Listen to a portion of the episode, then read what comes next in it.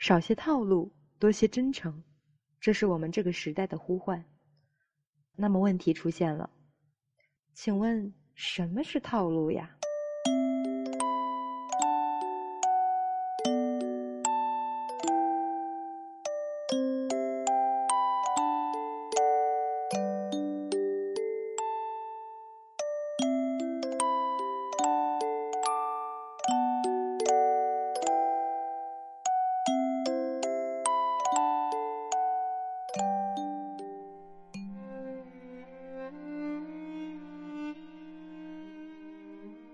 套路就是控制，控制就是不把你当人看，而是把你当人肉蓄电池用，利用你，剥削你。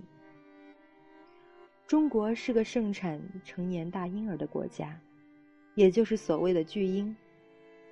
他们都是成人，但却在人际关系中成为能量的吸血鬼。每个人都有暂时退行的时候。都有遇到事情崩溃的时候，但和这些小人的差异在于，我们是一概而过的。也就是说，我们会暂时有一些负能量，但随后这种负能量会回归到正能量，而那些小人的负能量则是无始无终的，会一直恶性循环下去。他们就是人际关系中的癌细胞，他们所散发的影响是不断恶性循环的。而且他们是有一些让我们难以觉察的钩子，一旦钩上，你就要出血。为他们提供能量，你的自我就被牺牲掉了，直到最后被当成口香糖一样吐掉，才明白原来这不是爱呀，这只是赤裸裸的敲骨吸髓而已。这些套路可能你的伴侣在玩，你的老板也在玩，甚至可能你自己也在玩。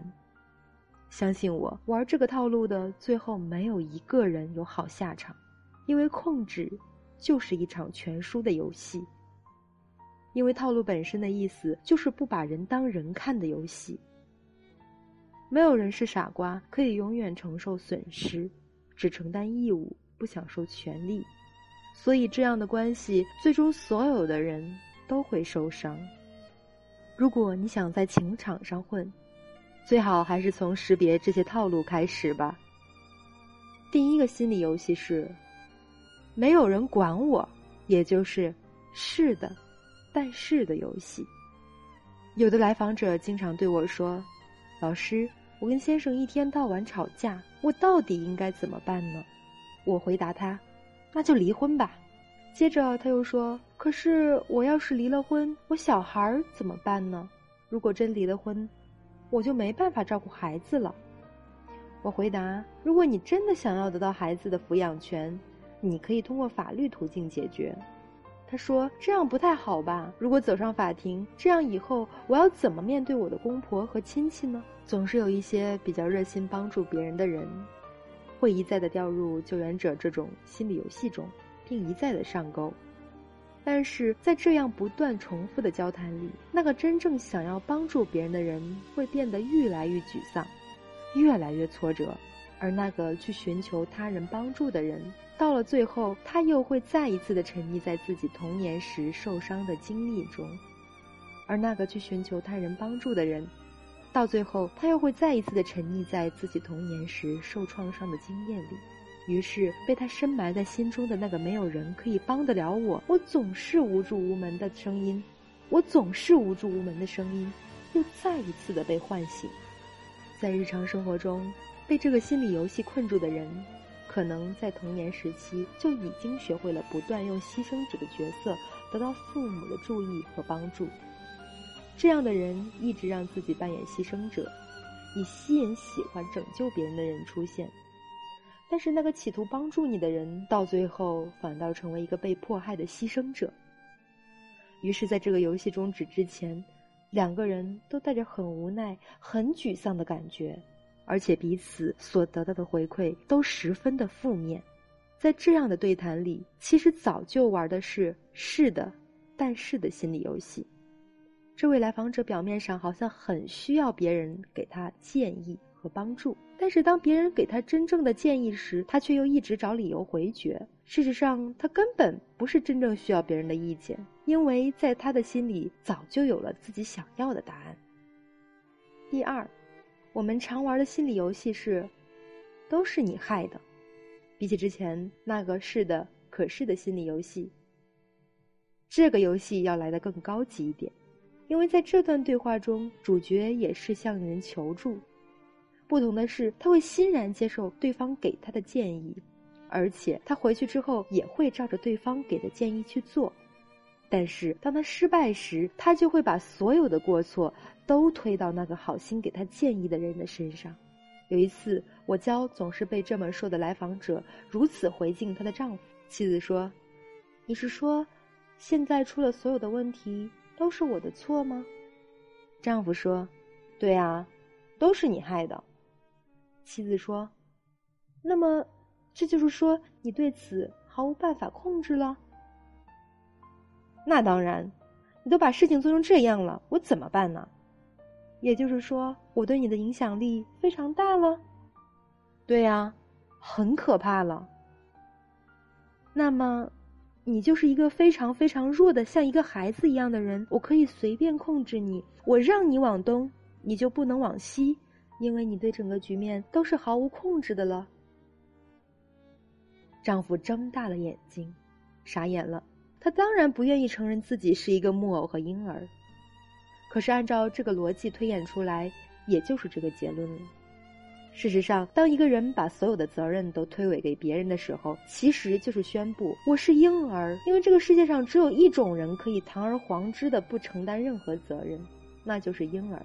如果你有圣母心，那么你很容易被对方一副深深受伤的样子所吸引，然后完全忘记这里面的逻辑问题。为什么一个人有这么强烈的圣母心呢？因为当我们做孩子没做够，小的时候有很多遗憾的时候，我们有两个方向：一是选择做婴儿，一个是选择做小大人，也就是未来的圣母。我们的方向是由父母的投射决定的。如果父母全身心的期待我们做小大人，来承担他们不能承担的责任，那么我们很可能就会被训练成对别人的情绪进行迅速安抚的人才。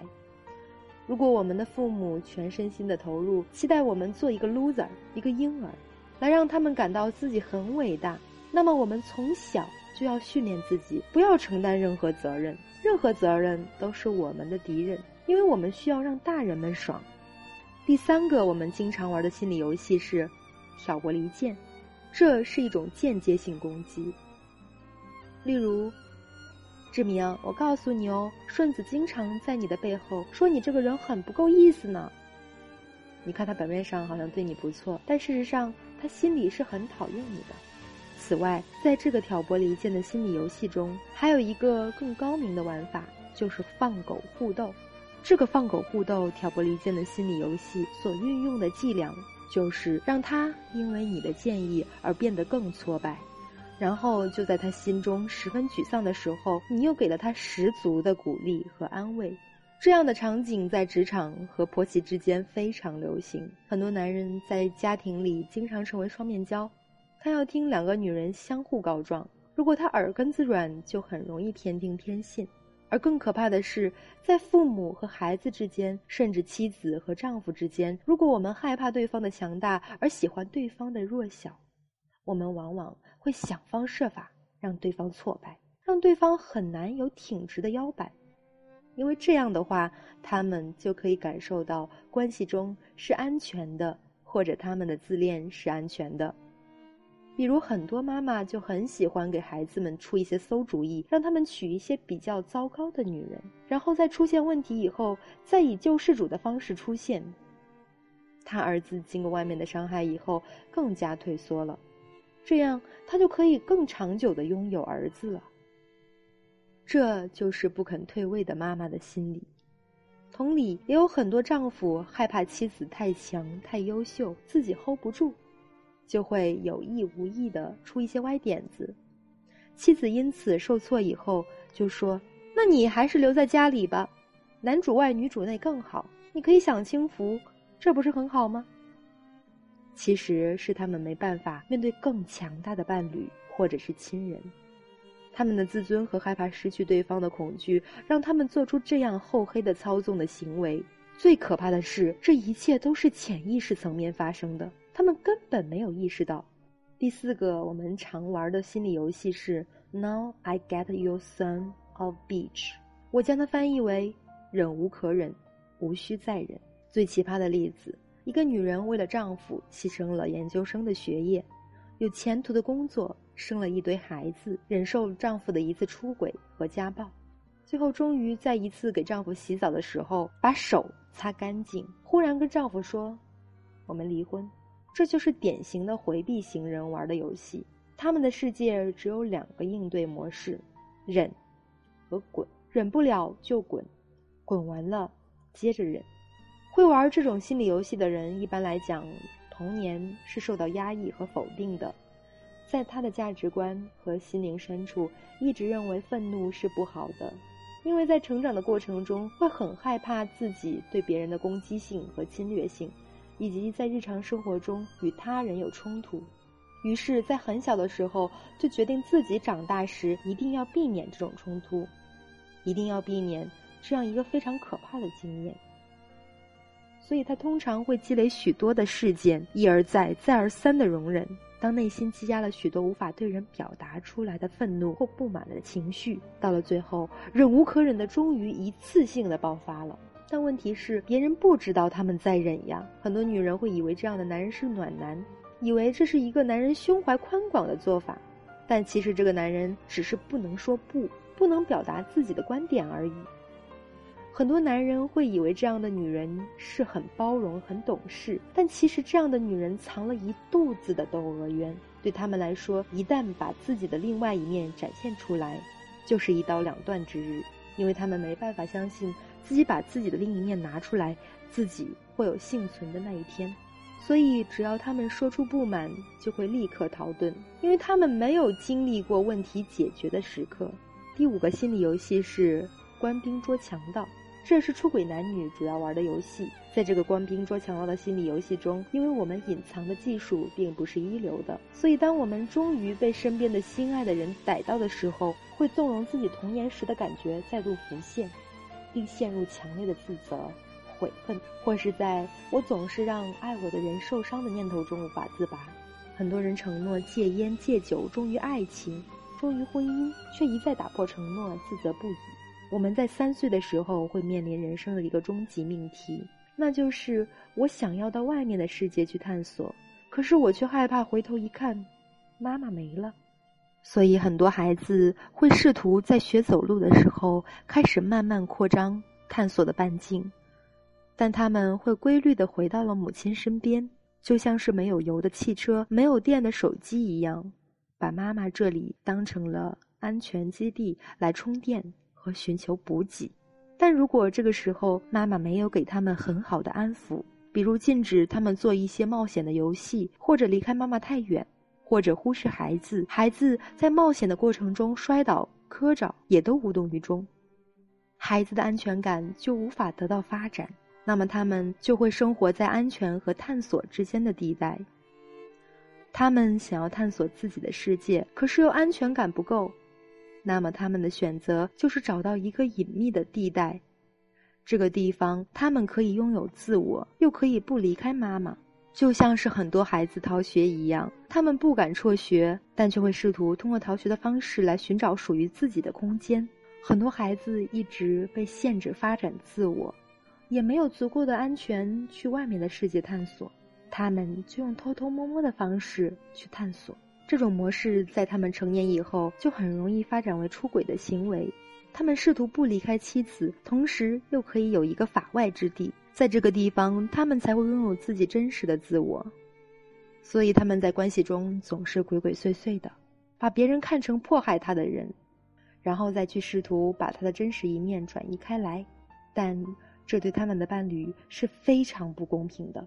因为往往别人不知道他们如此害怕袒露真实的自己。所有的心理游戏都有一个共通点，那就是我是婴儿，我解决不了问题，你来解决。所以，任何一个有自我的人，面对这样的人，都早晚会离开。但问题是我们大多数人，但问题是我们大多数人的自我，都或多或少有一些缺损。他们的种种诱惑，又会正好吸引我们情不自禁的为他们一次次献血。面对这样的人，其实需要做的很简单，就两步：一，识别出他们的心理游戏套路；二，温柔而坚定地说不。有婚姻问题、冷暴力、伴侣出轨、婆媳关系问题的朋友，可以添加我的微信号。七九四七零三零七零，我会耐心的倾听你的问题，给你我最真诚的建议。在添加我的同时，请在备注上写明您是有什么问题需要咨询，比如婚姻问题、冷暴力等等。今天的节目就到这里，晚安。